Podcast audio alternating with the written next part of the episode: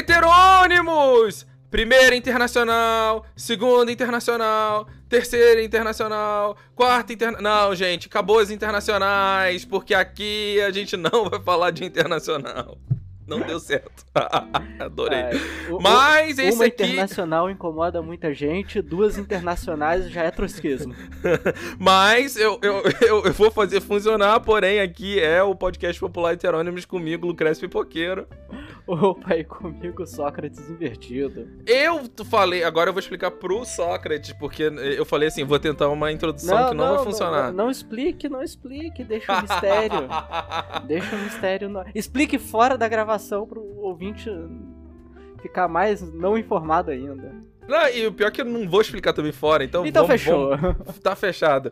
É, hoje a gente vai continuar nossa série de falar o que queremos, né? O uhum. primeiro episódio, recomendo ouvir até antes de ouvir esse daqui, né? Apesar da gente tentar não pensar em ordem de nada. Se quiser não ouvir, também não ouve. Mas ouça, porque eu acho que a gente fala justamente da ontologia do querer. Isso, Nossa. o episódio anterior a esse, você diz. Exatamente, exatamente.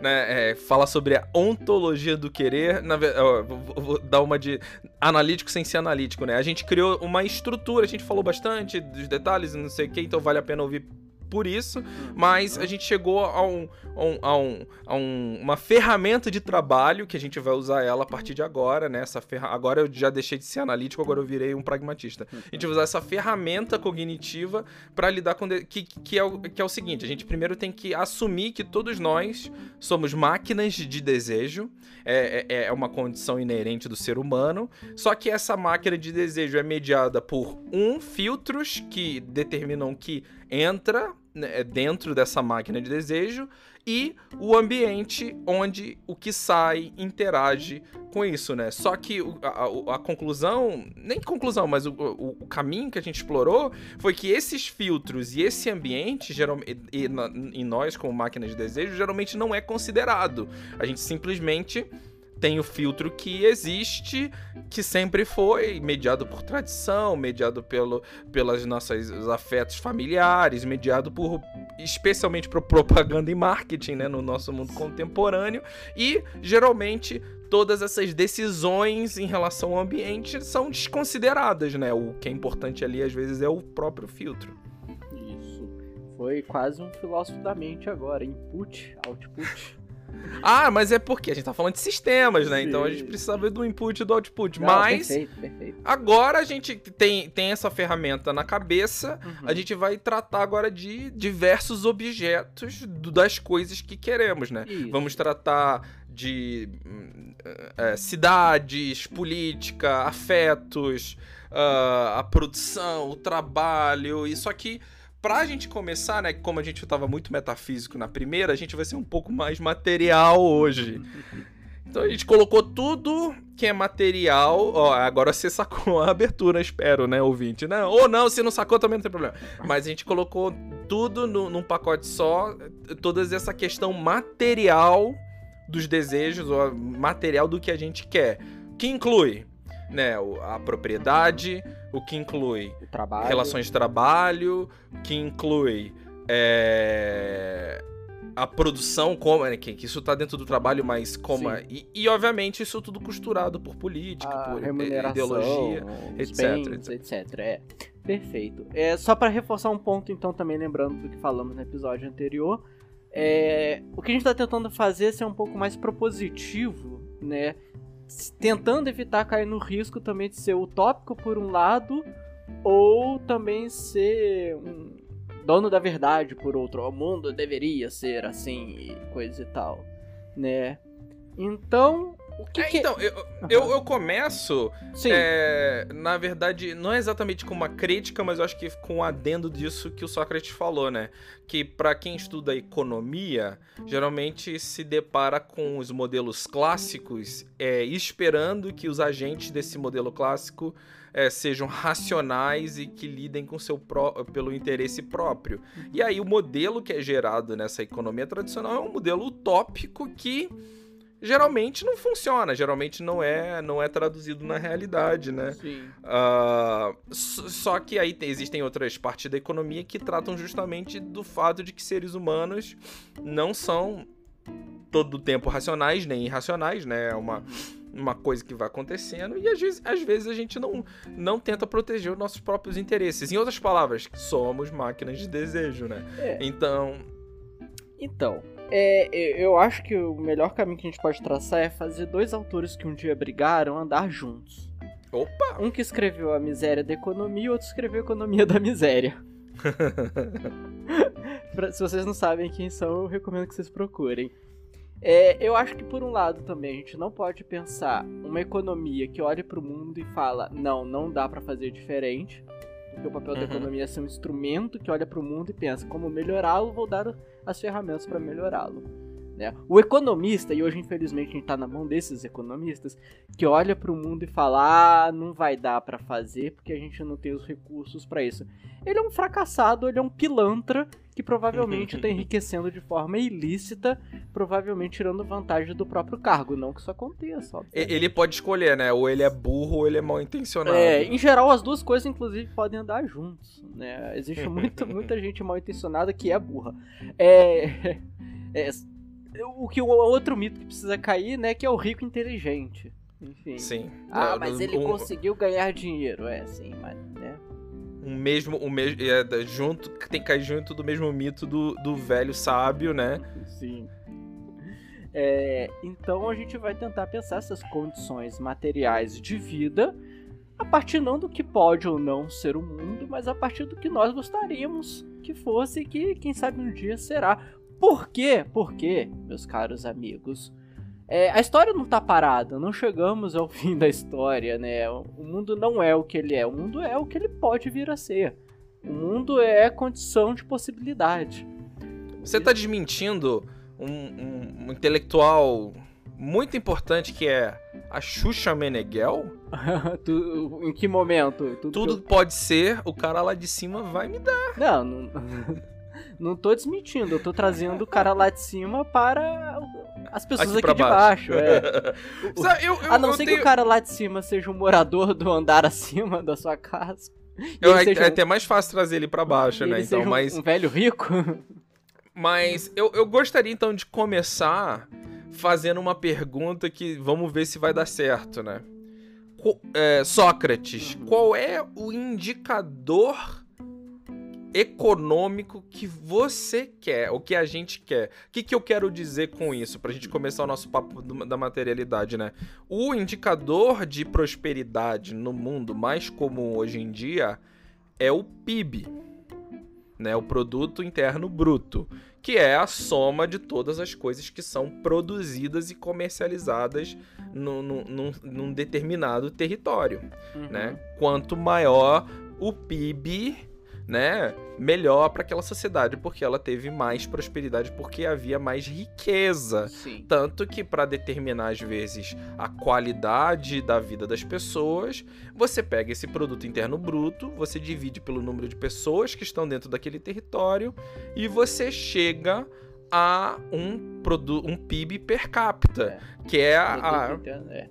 Sim, a renda per capita. a renda per capita, Uhum. que vai ser justamente aquilo que provavelmente cada cidadão daquele território provavelmente recebe anualmente, ou tem anualmente como renda. Que é uma bela forma de esconder a, desigualdade, né? De uma Sim. sociedade. Porque a gente sabe que de um lado tem uma galera que concentra muita renda, concentra muita riqueza, e do outro lado tem a galera que tá catando comida no caminhão de lixo.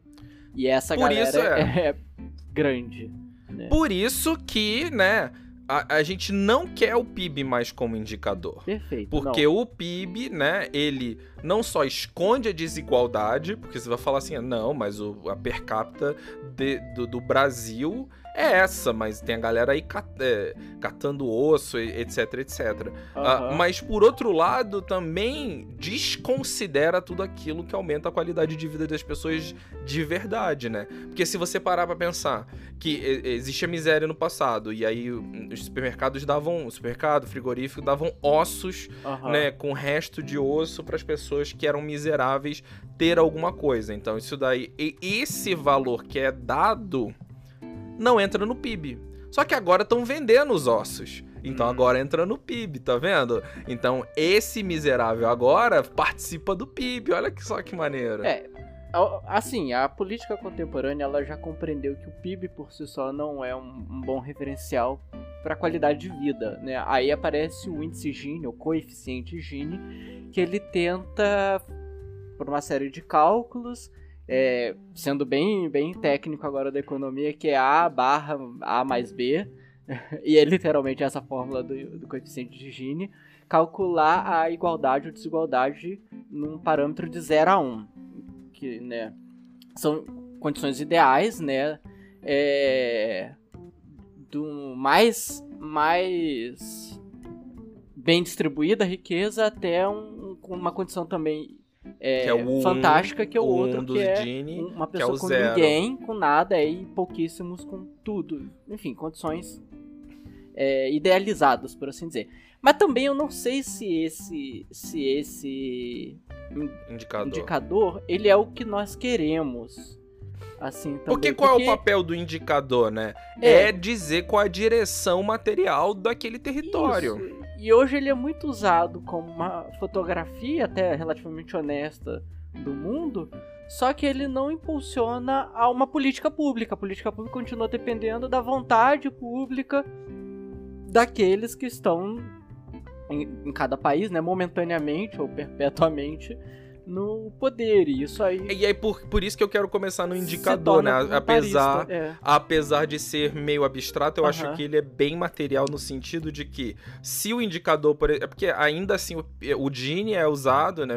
O index Gini é usado, mas quando você vai para bancos nacionais, não bancos mundiais, mas bancos nacionais, eles ainda se baseiam no PIB. Sim. Investidores daquele país ainda estão preocupados. O mercado, Ah. né? O tal, o tal do mercado, tá preocupado no PIB. Porém, aí, o que eu quero dizer? Que aí você fala assim, não, precisamos Uhum. criar uma política pública de distribuição de renda, pipipi, popopó. Mas aí esse investidor vai falar assim: não, não precisa, o PIB tá ótimo. Por que, que a gente precisa disso, É. né? Eu acho que o indicador acaba sendo também uma desculpa para evitar que essas políticas públicas aconteçam. O, o meu conhecimento econômico ele é bem básico, então eu vou propor alguma coisa que talvez até exista e eu não conheço. Mas, né, Mas a gente não se importa também. É, assim, se existe também é tão mal divulgado que não, não se tornou parte de um debate público mais amplo. Se você sabe que existe, fala com a gente. É, é, mande um e-mail. não, fala no Twitter que eu acho mais fácil, né? Sim. Aliás, faz tempo que a gente não diz o, o Twitter, eu, eu tava ouvindo os nossos primeiros episódios. Ah, que a gente cansou, ninguém manda nada pra gente, a gente tá Tá bom. Então, o que que eu. Um indicador. Vou, vou aqui a provocação que o Lucrécio me fez. O tipo de indicador que eu queria, ele inverte aquela lógica que foi muito dita nos anos 90, né? Sobretudo no governo Fernando Henrique no Brasil, mas em vários governos proto-liberais daquela época, que dizia o seguinte: primeiro fazer o bolo crescer dentro dessa lógica de PIB e depois distribuir. É uma Alô, espécie Ronald Reagan. é, é uma espécie de chantagem né, econômica com o povo. Olha, vocês têm que passar fome aí por um tempo, porque eu preciso trazer investimentos, preciso, né, enfim, fazer o PIB crescer e depois quem sobreviver aí come, beleza? Então, se- É que foi chamado pelo Ronald Reagan de Trickle Down é, Economics. segura as pontas aí por um tempo de, de sacrifício e tal. Só que assim, nem, primeiro, nem é um sacrifício real, porque não tá pedindo para as pessoas fazerem um sacrifício participando de um projeto. Tá pedindo só para as pessoas morrerem silenciosamente, né? Segura as pontas aí, não se revolte, que quan- quando o bolo estiver grande, aí dividiremos. Bom, por que, eu tô citando isso? Porque eu quero pensar um índice que vá exatamente no caminho contrário desse. Eu acho que nós temos que pensar uma economia que divide o bolo independente do tamanho dele. E aí isso funcione como um estímulo para fazer o crescimento e produção de riqueza. Então, um índice que pense primeiro o seguinte: é, vamos pegar aqui a renda per capita como exemplo. Quanto que cada sujeito tem de direito ao PIB? Né? Teoricamente, dividindo todos os habitantes de um país, quanto que equivaleria a cada um? Isso é o registro, a fotografia, isso é o que acontece hoje? Não. Então a gente tem que, de algum modo, trabalhar para gerar isso primeiro, né, essa distribuição primeira, pensar ferramentas de fazer isso acontecer e depois pensar em estímulos de crescimento econômico. Então, primeira distribuição de renda e riqueza e depois aí a pessoa fala: "Ah, então vai pegar o dinheiro dos outros e sair dando". Não, não faz. Isso talvez até em um segundo momento, mas não faz sentido simplesmente pegar o dinheiro de todo mundo, botar numa grande poupançona e dividir. É porque é bom também, né, nesse momento, uhum. dissipar o mito de que todo, todo o dinheiro que você ganha, você trabalhou para aquele dinheiro. A gente tem é. que dissipar esse mito, né? Que, é, porque aí vai ser uma conversa um pouco mais para frente de o quanto essa prosperidade, essa riqueza de um país é associada com a produção.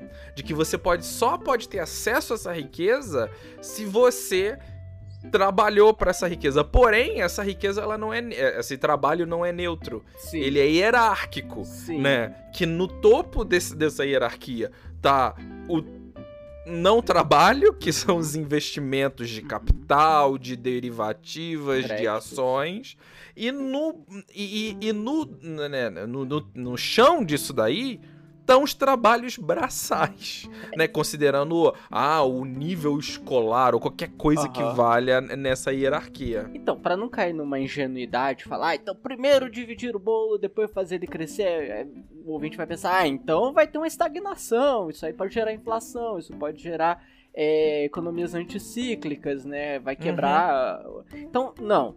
Então, primeiro ponto eu queria, se eu não me engano, eu, faz tempo que eu li, então posso estar falando uma grande bobagem, mas se eu não me engano foi Rosa Luxemburgo que pensou é, a crítica a essa visão burguesa de uma distribuição de renda como caridade.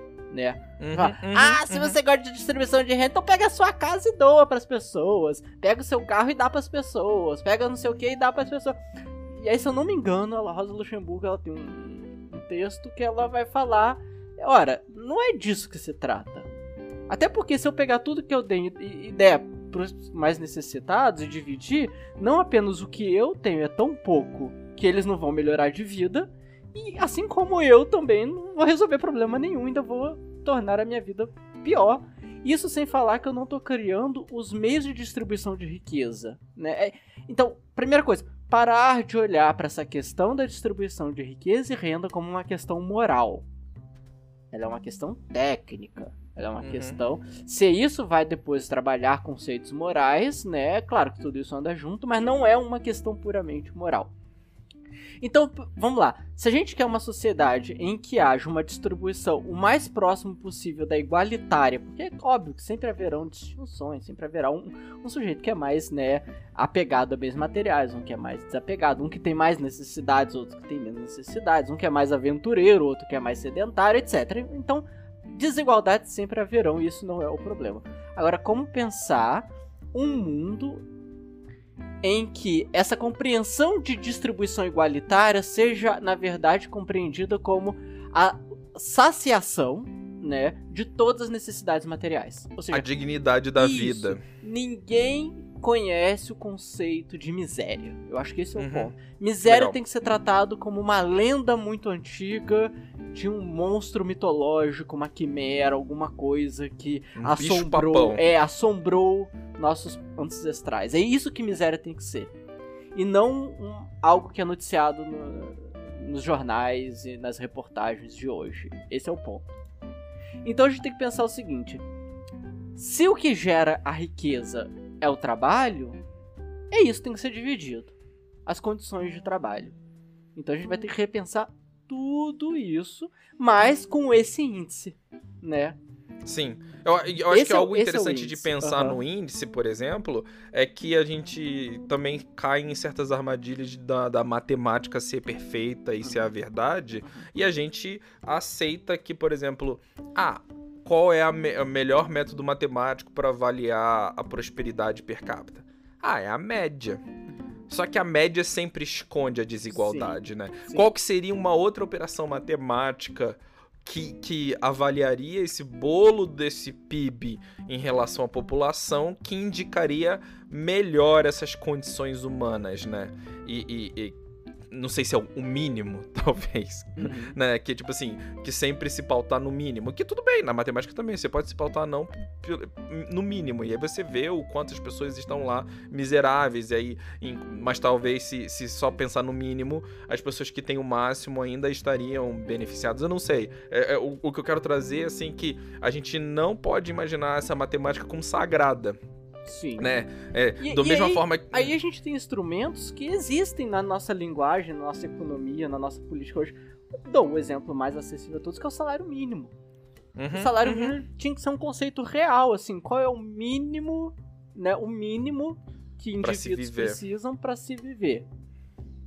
Esse é o mínimo, que certamente não é o que o salário mínimo cobre hoje. É, então, eu acho que segundo uma. Eu não lembro qual agência, é cerca de 5 mil reais no Brasil. É, Deveria ser o salário inflação mínimo. e tal. Então a gente Sim. tá partindo de um ponto muito material real, para não falar que a gente tá sendo utópico aqui, né? Até chegar ao ponto da utopia. Aí sim, que a gente já vai abolir o dinheiro e vai abolir o mercado de trocas e tal. Mas vamos começar por algo muito basilar, muito, muito elementar e palpável, que é o salário mínimo. Ora, o salário mínimo. Aí fala, ah, mas isso vai quebrar o pequeno empresário, o médio empresário, que não consegue pagar um salário mínimo. Bom, não consegue... quebra. É, ele não consegue pagar um salário mínimo porque o consumidor dele também não ganha um salário mínimo. Não, é. então, e aí, e aí, entra o outro mito dessa acumulação uhum. do PIB. A acumulação de riqueza em um ponto, né, no, no topo, é, é, é o pior jeito de é, usar essa riqueza ou mesmo de aumentar essa riqueza. Uhum. Ah, e, e, a gente vê, por exemplo, é, é, que a gente pode sair, um, o indicador vai mostrar, tipo, qual é o caminho, que é as pessoas precisam de um, uma, uma certa quantidade de dinheiro para sobreviver, baseado no salário mínimo, baseado nas condições de vida. De repente é, é diferente para cada cidade, porque cada cidade tem. Né, se bem que no nosso, no que queremos, as uhum. cidades vão ser relativamente parecidas umas com as outras, né? Sim. Então a gente tem essa meta. Como é que a gente vai alcançar essa meta de que todas as pessoas tenham pelo menos o mínimo para garantir a dignidade da vida delas? Aí... Vai ser através do trabalho delas ou algum outro instrumento? Duas propostas que eu acho nada utópicas. Uma, um teto de riqueza. E não tem problema se esse teto for muito alto, sei lá, 100 milhões. E, e esse teto tem que ser baseado, inclusive, no PIB, né? Porque ele não pode ser fixo, 100 milhões. Aí 100 milhões daqui a 10, 100 anos não vale nada, digamos. Sim. A gente não sabe o que vai acontecer. É, é. Mas assim, então pode ser indexado, no, esse teto ser indexado no PIB, não tem problema. Porque e um prêmio, a gente também dá um prêmio, né? Que e... venceu o capitalismo. É, alguma coisa do gênero, torna a pessoa famosa, faz um, uma calçada da fama, qualquer merda dessa pro ego, enfim, desse sujeito. E, e aí, a partir do que esse sujeito produz, além do teto, vai para um fundo comum. Uhum, uhum. E aí, que, aí, quem vai governar é o Estado, eu não sei o que. Não, não precisa ser o Estado. Este fundo, que é o papel supostamente das fundações hoje, embora a gente saiba que no final da conta, a fundação hoje é pra sonegar imposto e, e, criar caridade para aliviar o Estado. Mas enfim, essa fundação ela não precisa ser necessariamente estatal, até porque a gente está pensando no futuro uma sociedade sem Estado também, uhum. né? Mas vamos partindo de coisas ainda muito materiais. Essa fundação ela vai ser responsável por acionar esse índice. Assim que o sujeito chega ao teto da riqueza que ele pode acumular, essa fundação começa a redistribuir a riqueza. Então, ele não pode. E aí, ele, esse sujeito ele pode considerar que essa fundação é parte da riqueza dele. Porque, meu amigo, o bilionário nada vai faltar a esse sujeito. Não tem por que ele acumular. Assim, não faz sentido. Esse sujeito não tem medo da escassez. Ou, ou o próprio multimilionário, é, né? É, é, enfim, qualquer um que transcendeu, sei lá, 10 milhões, 10 milhões ainda é perdível no nosso mundo. Sim. Mas acho que um, local confortável. 500 milhões, né? Tô pensando no nosso mundo, não o mundo que nós queremos. é, eu acho que, que é 100 milhões é, é porque é. dependendo. Hum, é. é. Mas enfim, assim, estamos chutando aqui porque a gente precisaria, obviamente, de cálculos muito mais sofisticados. Mas deu para entender o conceito que estamos trabalhando, né? Um Somos teto, os pensadores desse é, futuro, não os economistas desse futuro. Um teto, um teto de, de riqueza que seja indexado ao PIB que pode então variar para mais ou para menos, de acordo com o PIB. E essa fundação faz parte da história desse sujeito, né? Só que ele não precisa mais dessa, dessa riqueza. Assim, chegou um ponto que esse sujeito vai nem ter acesso em vida a essa riqueza. Então, para quê? Para que negar a outros essa riqueza? Então falar, ah, então você vai começar a dar dinheiro. Ai, vamos lá, os argumentos moralistas. Vai começar a dar dinheiro e ninguém vai trabalhar. Não é dar dinheiro. Esse é o ponto. Não é dar dinheiro. Isso é o que vai fazer essa pessoa ter acesso à não miséria a vida de Perfeito. não miséria. Essa Perfeito. fundação vai produzir casa, vai produzir alimentos, vai produzir energia, vai produzir etc, etc. Chega um ponto, inclusive, que até a questão da segurança se torna cada vez menos problema. Não some, não some. A segurança sempre será uma questão. Mas vai gerar cada vez menos problemas, porque não tem por que alguém assaltar um banco se não tem banco. Sim. Não tem por que alguém roubar o carro ou o celular de outra pessoa porque a fundação garante, né? Se essa fundação vai ser momentaneamente estatal, privada, etc, isso é um outro debate que a gente pode nós teremos mais para frente. Mas no momento eu gostaria de associar essa fundação ao trabalho e ao à indústria, ou comércio, ou a prestação de serviço, etc. Por quê? Porque aqui eu quero lançar a mão da minha segunda proposta, que é toda propriedade de produção depois a gente debate que é propriedade privada e propriedade de produção, enfim, deve ser coletiva. Toda propriedade. Tá aprovado aqui, assina embaixo. Toda propriedade que produz alguma coisa é coletiva. E eu, eu acho que eu, eu consigo falar nisso até numa realidade nossa, que a gente fala tanto de privatização ou não uhum. de certas empresas. E eu acho que algo que deveria estar mais no debate público é o tipo de empresa que ela é e se pode ser privatizado ou não, uhum. né? Que aí você fala assim, ah, companhia de luz, vamos privatizar e tal. Mas eu acho que dentro de, desse nosso queremos para o futuro, algo como luz, internet, água, ou seja, é, coisas que dão condição para as pessoas não in, é, é, entenderem a miséria como uma mitologia. Uhum é, essas empresas não podem ser. É, porque o que significa no, no, no, fino uma empresa que é privada é uma empresa que o único objetivo é responder aos acionistas, Isso. né? Então não tem responsabilidade fiscal, social nenhuma uhum. com ninguém além dos seus acionistas. Óbvio, ultimamente tem se mudado muito, esse negócio de responsabilidade social das empresas, mas é muito pouco ainda. E mas a... o termo da moda agora. Exato. Só que é muito pouco ainda. É muito pouco. Uhum. Só que essas empresas que garantem. Posso fazer só um parênteses? É claro. muito pouco e o pouco ainda é muito mais teatral do que material. Trago aqui sim, a, sim. A, a, nossa querida adolescente que protesta contra o aquecimento global. Ah, esqueci o nome, gente, da, Greta. Greta Thunberg. Greta! É, é muito blá Greta, blá blá, Greta, é muito, muita perfumaria, é muito teatro, mas o que, que tem para mostrar mesmo? Sim, é. então, e aí, a partir dessa ideia, tipo assim, essa, é, esse, essa área, essa indústria, ela serve as pessoas a ter a dignidade da vida ou não? Hum. Se não, ela pode ser privada, ela pode ser o que for, não, não faz diferença. Mas se é algo que garante a condição é, é, à vida, uhum. então ela precisa ser coletivizada. Sim, sim. Eu acho que você ainda foi muito generoso. Eu tô pensando neste mundo que eu quero, toda, toda propriedade que gera riqueza é coletiva. É pública. É, não, então, eu tô, eu tô no primeiro passo, você uh -huh. já tá no segundo. É. Porque eu acho que é. inicialmente, assim, pra, pra uh -huh. ir aos poucos. Entendi. Porque, sinceramente, nesse futuro, eu acho que. É, eu acho que nem vai fazer diferença, uhum. sabe? Se a gente pega esse primeiro passo e vai pro, pro seu segundo é, passo. E na verdade eu não tô propondo uma coisa. Ai meu Deus, é uma utopia comum. Eu tô propondo um negócio que existe hoje, embora seja um conceito. Ah, você não tá? Eu vou embora então. É, não, assim, é, é um conceito que foi tão tão adulterado que hoje em dia ele perdeu o seu caráter original, mas que existe hum. hoje e existe no mundo material, que é da cooperativa.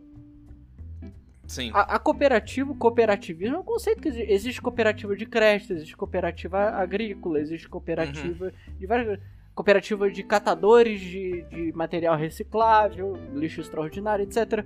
Assim, o que eu tô propondo é o cooperativismo. Eu não tô propondo alguma coisa extraordinária, utópica, etc. Então, pensar uma propriedade coletiva que gera um fundo e este fundo serve para estabelecer igualdade ou distribuição de riqueza, não é algo extraordinário. Deixa eu, deixa eu contar uma anedota pessoal. Quando é, eu fiz a minha faculdade nos, no, nos Estados Unidos, na Califórnia. Uhum. E lá o meu banco era uma cooperativa de crédito. Sim. E, e, oferecia os mesmos produtos financeiros que eu precisava da melhor maneira possível e era bom demais. Eu acho era que não tem problema demais. a gente falar marcas aqui, né? Ah, né? Que era muito pequeno o negócio. Não, mas o Brasil tem grandes cooperativas de crédito. Acho que eu posso citar nomes, né? Tem é, Cressol, Cicobi, ah, tá. Uniprime. Não, eu, é, eu, eu não. É, eu acho que essas cooperativas de crédito aqui no Brasil, elas não oferecem produtos financeiros é, de banco comercial, oferece, né? Oferece, oferece, não todos, mas alguns. Oferece é, BDR, LCA. Enfim. Não, não, eu digo assim, coisa do dia a dia mesmo, cartão de crédito. Oferece, oferece. Oferece, oferece. É, é não, quase porque... um banco, só que sem. Faz financiamento de imóvel, faz seguro. Assim, é quase um banco mesmo, só É que. É porque hoje em dia isso foi tomado pelos bancos é, digitais, né? Esse, esse mercado foi tomado pelos bancos digitais. Então, mas a cooperativa de crédito, ela existe no Brasil, elas são fortes no Brasil. Só que, assim, elas usam do termo cooperativo, se foram cooperativas um dia no sentido original do conceito, também já se transmutaram em quase bancos. Uhum. A única coisa que elas mantêm de cooperativa ainda em algum ponto é que em uma ou duas vezes por ano elas dividem o lucro da, da empresa. É, não é bem o dividendo, eles chamam de. Ai, tem um nome. Cada um chama, é distribuição, redistribuição, etc. Tá, tá. Sobra, dependendo de onde for. Mas assim, por que, que eu digo que isso não é uma cooperativa real? Porque ela não trata os participantes dela com igualdade. Se você uhum. tiver muito dinheiro e outro tiver pouco dinheiro, na hora de distribuição, quem tem muito vai ganhar muito. Ela é uma mimética, né? Ela é um meme Uhum. Uma repetição do sistema capitalista. Quem tem muito vai ganhar muito, quem tem pouco vai ganhar pouco. Uhum. Enfim. Então o que eu estou propondo aqui é uma, um cooperativismo radical. Não importa se você entra com pouco ou entra com muito, você entra com o que pode oferecer, seja Sim. com a mão de obra, seja com, com obra, é, trabalho intelectual, seja com, enfim, e todo mundo vai ganhar igual. Então não tem sentido alguém se preocupar com ser dono da coisa se todo mundo é dono da coisa. Sim. E, e digamos que aí vamos pensar o modo de distribuir para também gerar alguma algum interesse específico. É, quem trabalha mais ganha mais. Aí tem o teto. Ou quem faz um Perfeito. tipo de trabalho ganha diferente do outro. Porque não tem problema ter remuneração diferente. O problema é não ter miséria. Esse é o problema. Esse Isso. é o ponto. É, não tem problema você ter um casarão gigante maneiro, é. mas o importante é que todas as pessoas têm acesso a uma moradia de qualidade. Ou, ou se você quiser também não ter uma moradia, ser um, um nômade, ter um, um motorhome, ou ficar de pulando de hotel em hotel. Não, independente é. da moradia que seja, se é, é propriedade própria, se Volta um é pouco aquele conceito propriedade né, temporária né, das pousadas é, do IMCA. Uh -huh, Enfim, uh -huh. nada impede também. Isso vira um trabalho também. É, a hotelaria ela tem que ter um trabalho de, social também de acolher esses sujeitos que trabalham sem, sem um lugar fixo uma vida cigana, para usar sim, um termo sim. do Belchior aqui. É, então, é, pensando o mundo em torno da liberdade, né? Tem que ser uma liberdade que me garanta sempre, então, fazer o que desejo. Então, e aí, para o mundo que eu uhum. quero materialmente, uhum. também desassocia ao trabalho da essência humana. Sim. Eu acho que a, o, o, o, por que, que o indicador também é importante e por que, que essa coletivo, colegi, é, tornar tudo coletivo é importante.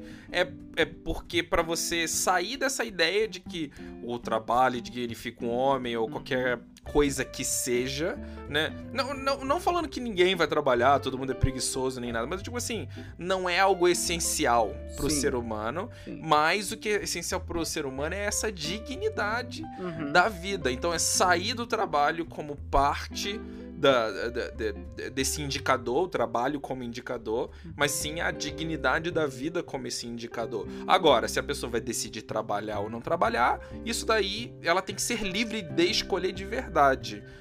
Vai lá, vai lá atender.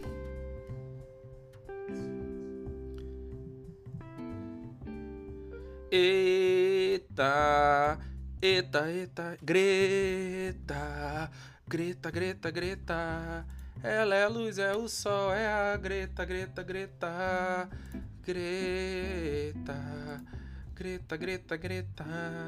Ela é luz do sol, é a Gieta, Greta, Greta, Greta. Ela é a luz, é o sol, é a Greta, Greta, Greta, Greta, Greta, Greta. Ela é a luz, é o sol, é a da dieta. Mas separar o trabalho desse, desses indicadores, entendeu? Ou, ou, ou seja, da necessidade do trabalho, né? Porque o problema do trabalho ser necessário é que você coloca uma, as pessoas em condições de não igualdade. Sim. Né? Esse, esse é o problema. O trabalho realmente ele pode ser maravilhoso, pode você encontrar o sentido da sua vida no trabalho, mas se ele for necessário, você tira, né? É, é, é, você torna todo, tudo desigual. É, tem várias questões aí, né? O trabalho, ele reflete realmente o que a pessoa quer. E aí, primeiro, a pessoa sabe o que ela quer? Voltamos ao uhum. problema do, do, último episódio. Eu sei quais são meus quereres, porque hoje, na nossa configuração, hoje a maioria dos trabalhos não representam o querer, porque a pessoa nem teve a permissão, eu não tô falando a permissão de alguém específico, mas do próprio tempo, da própria vida, às vezes uma vida que demandou tantas obrigações, que a pessoa se esqueceu da obrigação mais íntima, que é saber quem ela é. Então, eu trabalho com o que eu gosto? Eu não sei porque eu não sei o que eu gosto, uhum. né? Muitas, muitas vezes acontece, calha, de a pessoa dar sorte de ter que trabalhar com alguma coisa e com o tempo vir a gostar. Show de bola. Mas o que nós temos na maioria, por isso a maioria das pessoas associam trabalho a coisa horrorosa e só são felizes no final de semana, é exatamente porque Ninguém trabalha com o que quer porque primeiro não sabe o que quer e segundo é o que apareceu, que paga as contas e vamos que vamos, tem boleto para pagar e vida que segue. Então, essa esse estado de não miséria dá tempo para as pessoas pensarem, né? Pensarem quem eu sou, o que eu quero, como eu quero, como vou trabalhar ou como não vou trabalhar até resolver isso, ah, então todo mundo vai virar vagabundo. Eu não sei quem pensa isso. O que essa pessoa entende como ter uma vida plena, sabe? Porque em algum ponto você quer fazer alguma coisa. Uhum, uhum. Você tem um, um, querer. E se não quiser fazer nada, eu imagino que isso não se torne um, um evento social, né? Uma nação de pessoas que não querem fazer absolutamente nada. Mas dois ou três não fazendo nada, deixa esses dois ou três não fazerem nada também. Uhum. É... É, é, que que aí, aí, volta dois pontos, né? O primeiro, um, uma certa codificação desse ah, o vagabundo que não faz nada, né? Uhum. É, que é justamente essa uh, condição do tempo que existe, né? Que a boa parte do seu tempo deve ser em contribuição para essa economia, entendeu? Sim. Como que, tipo assim, você não tem uma, uma escolha real assim de quanto tempo você quer contribuir também, né? Que esse desejo, ah, eu quero contribuir por duas horas fazendo isso, ou quero contribuir por tanto tempo. Não, é um negócio meio desumano, né? E, que em comparação como que era no começo da, da revolução industrial, é uma maravilha, né? tipo assim, as conquistas é, do, dos sindicatos e tudo mais, reduzir de uhum. 14 horas por dia é, para 8, nossa, que maravilhoso, de sabe? 8 anos para 16, né? É! e, e, só que ao mesmo tempo, é, novamente, né? Esse seu, você não sabe nem que desejo você. Quando você fala assim, ah, vai todo mundo ser vagabundo, né? Uhum. É, e, e, eu acho isso meio doido. A outra parte, assim, é que são. É, não provas, mas é, fortes indicações de que essa distribuição de renda da fundação que a gente está imaginando, assim, quase o Asimov aqui, uhum. essa distribuição de renda que a partir do teto da riqueza, né? A gente tem diversos programas no mundo inteiro que estão mostrando que essa distribuição de renda não só traz de volta a dignidade da vida das pessoas, né? Tira Aham. essas pessoas da miséria, como também torna aquele país mais rico, Sim. torna as pessoas do, daquele país que são ricas mais ricas ainda. Aumenta o mercado local, né? Fomenta. E, e as pessoas trabalham menos, Aham. e as pessoas curtem mais a vida, pro- e- produzem é, outras tudo isso, coisas. Tudo isso vem a reboque do que a gente tá falando. Redução da carga horária de trabalho, redução dos dias de trabalho, o que Uhum. aumenta o lazer e o, o lazer, se Aqui eu acho que talvez o único debate que a gente tem que ter mais intenso pra evitar o grande perigo na sociedade é o vício, mas enfim, a gente pensa isso depois. Mas o, o lazer, que não é o lazer baseado na ideologia, como temos hoje, nosso lazer hoje é ideológico, é, é como Uhum. você não pensar em si mesmo, né? Todo o nosso conceito de lazer ocidental hoje é fazer eu não pensar em mim mesmo, né?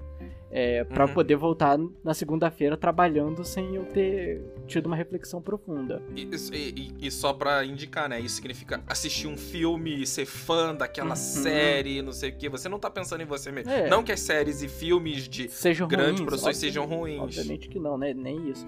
Mas assim, você volta a, a segunda-feira sem ter pensado, mas que vida é essa que eu tô levando? E quando pensa é só pra sofrer, né? Uhum. não aguento mais, mas também não tem mais o que fazer. É... Um lazer que não é puramente ideológico e vazio de reflexão, ele vai fazer com que você queira repensar, inclusive, que você gosta, né? Então você pode mudar de profissão ao longo da vida sem problema e vai ter esse aporte em outro lugar. E não o Estado babá, porque a gente não tá nem pensando no Estado mais. A gente tá pensando grandes cooperativas cooperativas que vão se reorganizando continuamente, podem ser reunidas por federações e podem ser reunidas até depois numa cooperativa estatal que tem que pensar também a qualidade de vida. Mas tudo Sim. isso tem que ser extremamente flexível, tudo isso tem que ser voluntário e voluntarioso, é, tudo isso tem que ser democrático, tudo isso tem que ser Uhum. republicano. Democrático real. Real, né? real, assim, em que participar da coisa não seja apenas uma obrigação civil, mas seja também fruto de um prazer, né? A- o sujeito se vendo como personagem e agente disso tudo. Porque esse é o grande feito do, do nosso capitalismo. É fazer com que as pessoas se sintam obrigadas a participar da democracia. A democracia se torna mais um trabalho desagradável, né?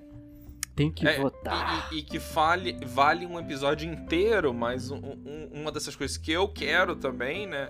Dentro dessa sociedade que, que é plural, coletiva, é, enfim, é o fim dos direitos autorais também. Também. Por quê? Porque é, dentro dessa lógica do lazer que o, o Sócrates estava falando, exi- e, e não pensar em quem você é, exige que, exi- que, é, exige uma hegemonia dessa arte, né? Um filme que leva bilhões de pessoas pro cinema. E eu acho que isso é horroroso, porque é, um elimina é, essa reflexão sobre você mesmo, mas também elimina uma diversidade na arte muito grande, né? Uhum. que se as pessoas estão livres a pensar quem elas são, elas podem criar arte a partir dessas reflexões. E aí, qual, qual arte que você tem que consumir? Você consome essa, qualquer uma. Ah, mas eu tenho que ouvir essa música, o top 10. Não, não tem. Aí, aí, aí eu, eu- esse mundo que eu imagino sem os direitos autorais, óbvio que é uma conversa muito maior É, que isso, que a sim. gente devotar, devo, vai devotar um, acho que um episódio, nem, nem Se dessa bem- série, se mas depois. plata- É, eu sei que a gente vai falar mais sobre isso, mas com plataformas digitais hoje, a gente quebra bastante a necessidade de haver um monopólio da exibição. Né? As grandes Sim, produtoras, sim, mas eu acho que gravadoras. e o monopólio dos criadores Uhum. também. Eu acho que a gente tem que ter. é, você é um artista de sucesso se você tem 100 pessoas que ouviram a sua música. E você se sentir uma pessoa de sucesso, sabe? Ou redefinição do sucesso nesse sentido. Por quê? Porque existe essa pluralidade, não existe essa necessidade. Tipo assim, um criador não vai ter uma necessidade econômica, Uhum, né? Pensar num autor de Sim. livro, de vender 10 mil livros. Pra ser minimamente sustentável. Mas não, eu vendi 10 cópias, 10 pessoas me leram e tá ótimo. É, e várias questões, assim. A gente nem sabe se nesse mundo em que não há direitos autorais haveria tanta gente querendo ser artista. Porque Sim. ser artista hoje, querendo ou não, é uma tentativa, é uma promessa de fuga da miséria, né? Ser Sim. atleta. Assim, quantos bons atletas perdemos por falta de investimento e quantos atletas medíocres não ganhamos porque é supostamente uma saída da miséria também ser atleta, ser jogador de futebol, ser sei lá o que. Então, assim. É, não, aqui tá, no, no futebol isso é lidado com gargalo, uhum, né? Sim. Ou sim. seja, aí, aí eu, quantas pessoas não desperdiçaram anos de sua vida que poderiam estar usando nos seus quereres Uhum. porque decidiram que a- encontraram né, né, nesse signo de ser um, futebol, um jogador de futebol algo desejável pra ter a dignidade da vida, né? É, é aquilo, né? Quantos cientistas não perdemos que viraram tentadores de jogador de futebol, que nem viraram profissionais ou Uhum. E quantos bons jogadores de futebol a gente não perdeu que viraram bancários, e quantos bons bancários nós não perdemos que viraram médico porque os pais queriam, e quantos bons médicos a gente não perdeu porque viraram. E por aí vai, né? Sim. É, é até difícil dizer qual é a profissão que perdeu ou ganhou mais, porque a gente vive num mercado de trabalho que não é baseado, ou pouquíssimos têm a condição de escolher aquilo que querem fazer. Ainda mais quando tem que escolher muito cedo, ainda mais quando tem que escolher com pressão da família ou pressão econômica. Então, assim, é... que sociedade é essa que estamos perdendo por causa da geração, mais uma vez, da escassez artificial? Então, Uhum, o que nós estamos uhum. pensando aqui é uma sociedade que não tem escassez, nem artificial, nem natural. E se houver uma escassez natural por qualquer né, acontecimento aleatório climático, ou enfim, é, essa escassez seja rapidamente. faz com que essa sociedade rapidamente se reorganize e possa suprir essa escassez e voltar ao ritmo de crescimento. Ou seja, dividir o bolo para o bolo crescer. E aí tem du tu acho que tem duas metáforas interessantes aí, né? Que, é, que, que realmente, do jeito que é a, a- a nossa economia, a nossa sociedade, é como se fosse um navio gigantesco, né? E, e manobrar um navio gigantesco é, é complicadíssimo, sabe? Um- até um, naviozinho pequeno é complicado. Eu não sei se vocês viram. Só, só pra fazer um comentário idiota, Aham. né? Do cisne branco é, se estatelando lá na ponte, na, na Colômbia, Ah, eu eu acho. Eu pensei que você ia trazer aquele do que ficou preso no canal de Suez. Ah, pode ser também. Uma manobra esse- mal esse aí- feita e o capitalismo Evergreen. quase que vai pras cucuias.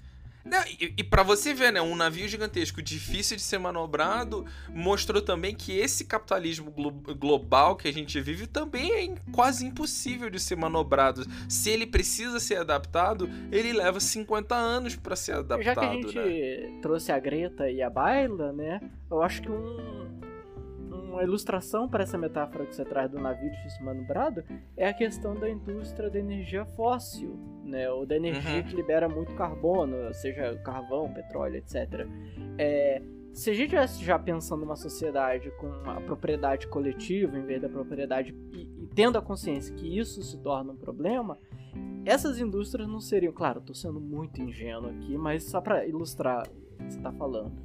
Essas indústrias já teriam compreendido que elas estão gerando um efeito negativo globalmente, já teriam, enfim, pensado que é preciso mudar a matriz energética e já estaria fazendo isso de modo que não gerasse uma deficiência energética para as pessoas. Porque não posso dizer hoje em E ganhando muito dinheiro em cima dessa Sim, adaptação. sim, mas eu não posso simplesmente virar hoje e falar: não, tem que mudar a matriz energética. A Europa vai fazer isso com muita tranquilidade em um projeto de 20 anos. É proibindo carros que queimam combustível fóssil em suas grandes cidades. Muito bonito. Traz isso pro Brasil. Fudeu, meu amigo. Fudeu, porque o brasileiro médio depende hoje. Ele é dependente da, da energia de, de carbono. Hidrocarboneto. É. Tipo, tirou isso da gente, a gente não tem um programa. Até porque essas grandes indústrias, elas não permitiram a gente desenvolver um programa. Sim, né? sim. E aí, e aí tem, mas aí tem outro detalhe, eu não, eu não acho. eu- é, sendo Uhum. ingênuo também, sabe? Novamente, não é puramente maldade da cabeça dessa- dessas indústrias, mas é que elas são muito grandes Sim, de se sim. manobrarem, muito né? grandes e com muitos interesses. Então, de certa forma, elas tornam a sociedade refém dos interesses dela. Sim. Então, suprimir com essas indústrias é suprimir com uma série de direitos ao mesmo tempo. E aí seria é, é, a, a transformação dessa metáfora que barquinhos menores numa flotilha, Uhum. né, andando por aí, né? Porque aí a Sim. manobra dessa flotilha é rapidinho. Sim. né?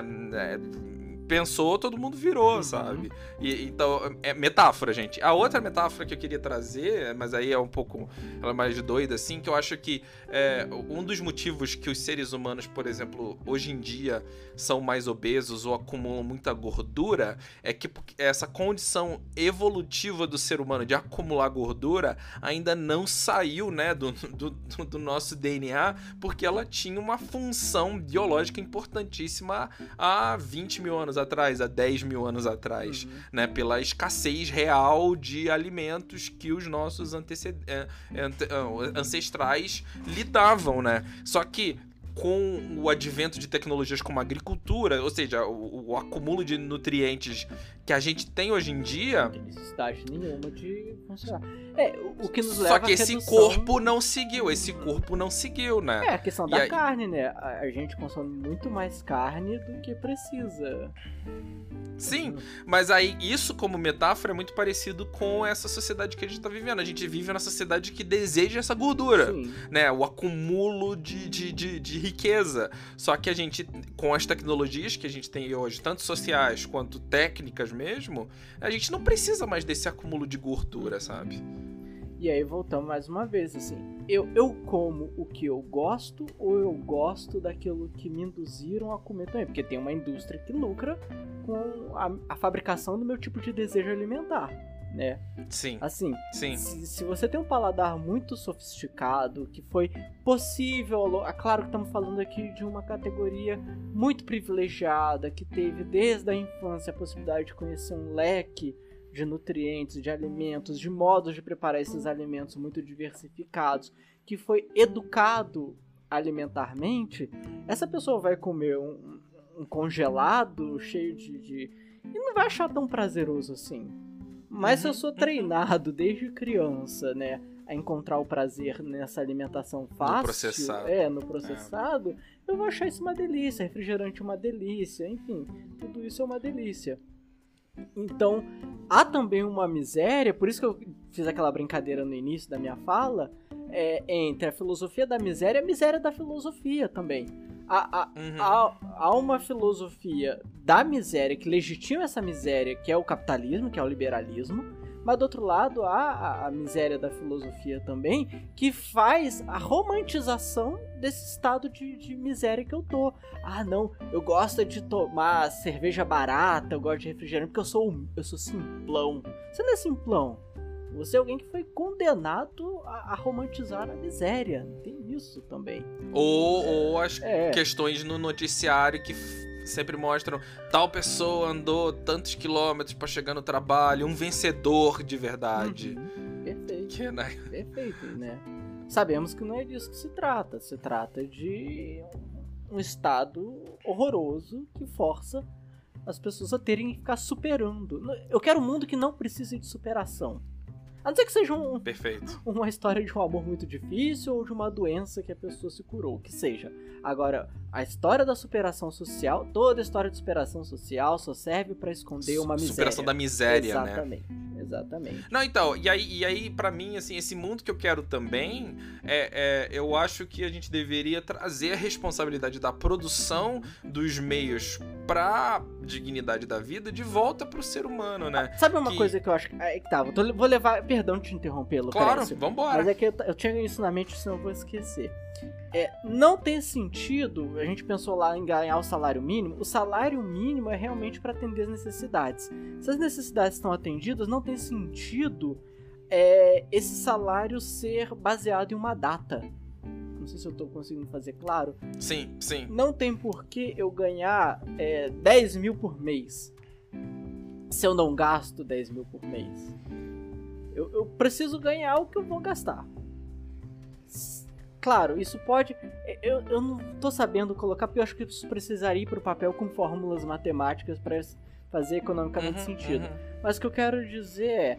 Eu acho que deve haver sim uma remuneração de acordo com cada trabalho, de acordo com cada coisa. Até quem não quiser fazer nada ganha o um mínimo, assim, ganha o suficiente para não saber o que é miséria. Beleza. É, mas não tem por que eu ficar ganhando cada vez mais é, se eu não tenho para onde gastar isso. Então, uhum, uhum. Se, eu, se eu já tô com as minhas necessidades saciadas, eu posso voltar a ganhar o mínimo. Se esse mínimo não atender mais as necessidades, aí, porque eu tô trabalhando, eu tô produzindo, eu tô, vou ter outras necessidades que aquele que não trabalha e não produz não, talvez não tenha, aí eu posso voltar a ganhar mais. E isso me permite acumular é, esse ganho que eu tô tendo, até o teto, né? Que são, sei lá, sim, quantos milhões, sim. enfim. Então eu acho que também até esse ganho ele pode estar tá variado dentro de uma conta que é entre o que eu produzi, muitas aspas aqui, o mérito, né, o que eu mereço ganhar, e o que eu consumo. Para isso, acho que nós precisaríamos de algoritmos muito sofisticados. E podemos ter. E podemos ter hoje. Nós sabemos que podemos desenvolver essa, essa, essa compreensão, essa inteligência artificial, que vai calculando quanto eu gasto. Por isso as contas são abertas, né? Uhum. Não tem por que alguém fazer segredo em torno do que ganha numa sociedade em que é baseada no ganho coletivo. Não tem por que eu ter uma conta secreta, não tem por que eu ter uma offshore, por exemplo. Uhum. não tem por que eu ter o segredo bancário, né? E outra, veja como isso torna as relações muito mais humanas, até as relações familiares. Porque nós sabemos que hoje uma, uma forma de violência que há, né, uma violência, é, sobretudo as mulheres, são maridos que escondem enquanto ganham e mantêm a mulher numa violência financeira. Sim. Como se a mulher estivesse num regime de, de, escravidão que ela não tem direito a bens. E, e, e de, em outro parâmetro, quanto, por exemplo, um programa como Bolsa Família deu coragem a muitas Nossa. mulheres a saírem de relacionamentos abusivos porque elas tinham a condição financeira para o tal. Pré-falecido Bolsa Família, né? É. Assim, para datar bem esse programa, estamos falando agora no. A, novembro, né? No mês do, do último pagamento, até que volte esse plano, eu acredito que ele vai voltar. Mas enfim, estamos falando do momento em que o Bolsa Família foi morto. Foi Sim. morto e foi substituído por algo que ainda nem foi definido, porque depende de aprovação de outra renda que ainda não sabe se vai ser criado ou não. Enfim, estamos, estamos falando exatamente. O mundo real hoje está indo na contramão do mundo que nós estamos desenhando neste podcast. Sim que é um mundo que garante que não há miséria, e o mundo real hoje garante que a miséria se torna cada vez mais acessível a uma parcela maior da população brasileira. Sim. Né, isso, isso é muito louco. Posso, é isso que eu acho claro. que é a filigrana, é o detalhe da crueldade do nosso capitalismo hoje e do nosso capitalismo brasileiro hoje. Ele não é pensado assim, falar eu vou, né, como se fosse um vilão de filme eu vou criar a miséria, eu vou tirar as coisas. Do... Não, ele é um desenho de uma sociedade, uma economia que torna a miséria acessível. Isso que é muito louco. Uhum, é, uma, uhum. é uma estrutura criada para que a qualquer passo em falso, e existem muitos passos em falso na nossa sociedade, você caia na miséria. Que assim, uma coisa é você criar uma tirania que fala, não, eu vou tirar tudo das pessoas e deixá-las. Isso é coisa de vilão de, de filme de James Bond. Até porque é. as pessoas no, no, mundo real, elas não acreditam que estão fazendo o pior é, que elas podem é, fazer, a maldade. É. Elas acreditam que estão fazendo o melhor para todo mundo, Agora, inclusive. O desenho da nossa sociedade, ele, ele cria uma sociedade em que torna a miséria acessível a cada erro. O que, que ela faz, na verdade, é tornar o erro mais constante na minha vida. Uhum, uhum. Tipo, eu, eu me coloco numa situação assim: será que é melhor eu ter plano de saúde ou eu não ter? Aí digamos que eu opto por ter plano de saúde. É o dinheiro que falta talvez para outra coisa. E aí esse dinheiro faltando para outra coisa, eu fico desempregado, eu devia ter guardado mais dinheiro para esse período que eu estou desempregado. Então o plano de saúde que eu não gastei, né? Porque o plano de saúde só faz sentido se você fica doente ou precisa fazer exames, etc. É o dinheiro que me falta agora, então eu vou ficar doente e não consigo mais pagar o plano de saúde. Mas digamos que eu, eu não peguei o plano de saúde, eu vou para a saúde pública, que está sendo desmantelada, e eu tenho uma doença que a saúde pública não consegue atender. Ou seja, é uma sociedade criada para que eu dê passos errados constantemente.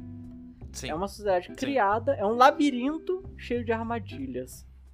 É, né, Dó? E por isso que, voltando até o começo do programa, é por isso que no, os nossos indicadores devem ser indicadores de miséria e não de prosperidade, sabe? Indicadores assim, o quão é, longe estamos do nosso objetivo, que é esse indicador ser zero. Sim. Né? Não haver a miséria, né? E, e, e, e, de outra forma também, né? Eu acho que até mesmo falando de salário, a gente vê o quanto encontrar soluções para esses problemas da miséria são difíceis, que a gente pensa nisso assim, não dar um certo salário para a pessoa viver. Só que a gente às vezes tem que até desassociar o salário ou o ganho monetário, né? Desassociar a monetarização das coisas da, da dignidade da vida. Em que sentido, né? Eu penso, a gente tava falando um pouco mais, a gente vai falar acho que mais quando a gente falar da cidade que queremos, né, no futuro, mas é uma casa que todo mundo possa produzir dentro da sua casa tudo aquilo que você precisa para aquela casa, né?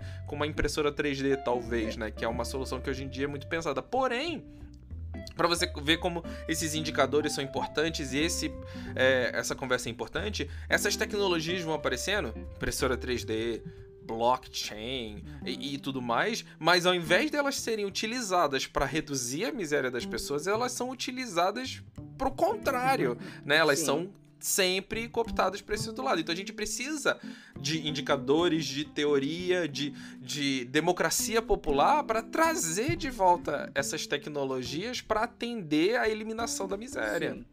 Sim. Bom, é, eu acho que assim, o nosso, nosso grande projeto então é uma sociedade sem escassez, né? Acho sim, que esse é o sim. nosso foco. Uma sociedade ou, ou se a escassez existe, ela é real e é considerada nesse sentido, isso, né? Isso, é. Sem, sem escassez sem a artificial. da miséria e sem a miséria da filosofia. Uma sociedade plena. E aí eu acho que o grande a gente já falou disso em outro podcast, outro episódio, eu lembro disso. Eu acho que o grande ponto aqui é o tempo. Uhum. A gente só vai conseguir fazer essa sociedade avançar tecnologicamente se ela compreende que esse tempo não pode ser acelerado, né? Esse tempo precisa ser lento, ele precisa ser reflexivo, ele precisa saber daqui para frente o avanço conforme as pessoas estão inclusas nesse avanço. Uhum. Alguém ficou para trás, a gente para e volta e resgata esses que ficaram para trás. Estão andando junto? Então avançamos. Ah, mas alguém não quer andar junto não andar junto, não querer andar junto nessa situação é miséria. Sim. É não ter ninguém é, na miséria. É, é, compreender que, assim, não, não se trata de uma sociedade planificada que todo mundo vai se vestir igual, ter a mesma casa, ter o mesmo sei lá o quê. Citando aqui o, o companheiro Lula, ele falou: Minha casa, minha vida não pode ser uma casa padronizada, senão o camarada toma uma cachaça a mais e entra na casa errada. Pode ser uma casa diferenciada e as pessoas vão ter vidas diferenciadas e pensamentos diferenciados. Esse não é o problema, como eu disse. Tanto é que é para isso que a gente está pensando no nosso teto, para que tenha sim milionários e não milionários. Esse não é o problema. O problema é como que os ricos não geram, a riqueza de alguns não gera a miséria de outros. Perfeito. É isso que a gente está falando de não ficar para trás. Assim, e a gente foca tanto às vezes, né? Ah, não pode ter bilionários, mas às vezes parece que é um negócio meio vazio. Realmente, ter um bilionário impede, uh -huh. né? Por isso que a gente fala do teto, uh -huh. impede que haja miséria. Mas olha só o discurso que está sendo falado. O discurso não é não pode haver ninguém na miséria. Não não pode haver bilionários. Eu, eu acho isso, né? Chegamos ao ponto agora que estamos falando de trilionários, né? O que é um absurdo dos absurdos. Assim, isso não existe tô falando materialmente, essa pessoa que detém trilhões, se essa pessoa res resolver, digamos, ir aos bancos que dão esses trilhões e resgatar, não tem. Sim. É, essa riqueza materialmente não tem lugar nenhum, ela é, ela é código, né? Ela é um código de, de legitimação da miséria. Isso que é um absurdo. Uhum. Tá, tá indexado no vazio já. e a gente quer indexar as coisas. Na matéria. Oh, que engraçado, a gente Real. quer indexar na miséria. É. é. pra você ver. É... Então, de algum modo, nossa, nosso projeto de, de riqueza ideal ele é extremamente material. Ele é extremamente material e extremamente inclusivo. Acho que esse é o ponto. Não tem, não tem muita invenção aqui. Não, problema... muita gente já falou sobre isso Exato. no passado. O problema é que eu acho que é o que nós vamos tratar na próximo, no próximo episódio é a questão moral que se desdobra nas, nas relações afetivas que queremos, né? Porque Olha, quando, fez um, fez um é, aí. Quando falamos queremos um mundo de distribuição radical e depois dessa, dessa distribuição radical pensamos o avanço e, e a fomentação de riqueza de modo que todos estejam incluídos inclu e que isso não gere também um hecatombe natural, ecológico, nem ao sofrimento de outros seres vivos, animais, etc. Isso nos coloca o grande impeditivo que não é econômico. Nós não estamos falando de coisas absurdas aqui para se pensar com as ferramentas econômicas que já foram criadas até hoje. Nossa grande impeditivo, e é isso que vamos falar na semana que vem, é as questões morais. Eu, eu brinco muito isso com, com os meus conhecidos, né? Todo mundo ama o comunismo, desde que não chame de comunismo. Uhum. Todo mundo ama, todo mundo quer ver numa sociedade coletiva e justa, com uma distribuição honesta e, e, sem ganância cruel que gera violência. Todo mundo quer isso. O problema é chamar de comunismo, porque aí então... vira a comissão de criancinha e satanismo e gaysismo e abortismo. É que na semana que vem a gente vai falar de outro tipo de miséria que também assola, que também não pode existir, que é a miséria afetiva, uhum. né? O que garante a miséria material. Sim. Que se torna um instrumento legitimador da miséria material, que é essa que a gente tentou um pouco é, trabalhar hoje aqui. Claro, muitos pontos ficarem abertos, a gente vai voltar a esses pontos depois, mas é isso, meu caro Lucrece. É isso aí. Fui eu, Lucrece Pipoqueiro. O Sócrates, muito triste, de luto pelo Bolsa Família invertido. E esse foi o podcast Popular Heterônimos. Tchau, tchau, Valeu, galera. Galerinha. Tchau, tchau.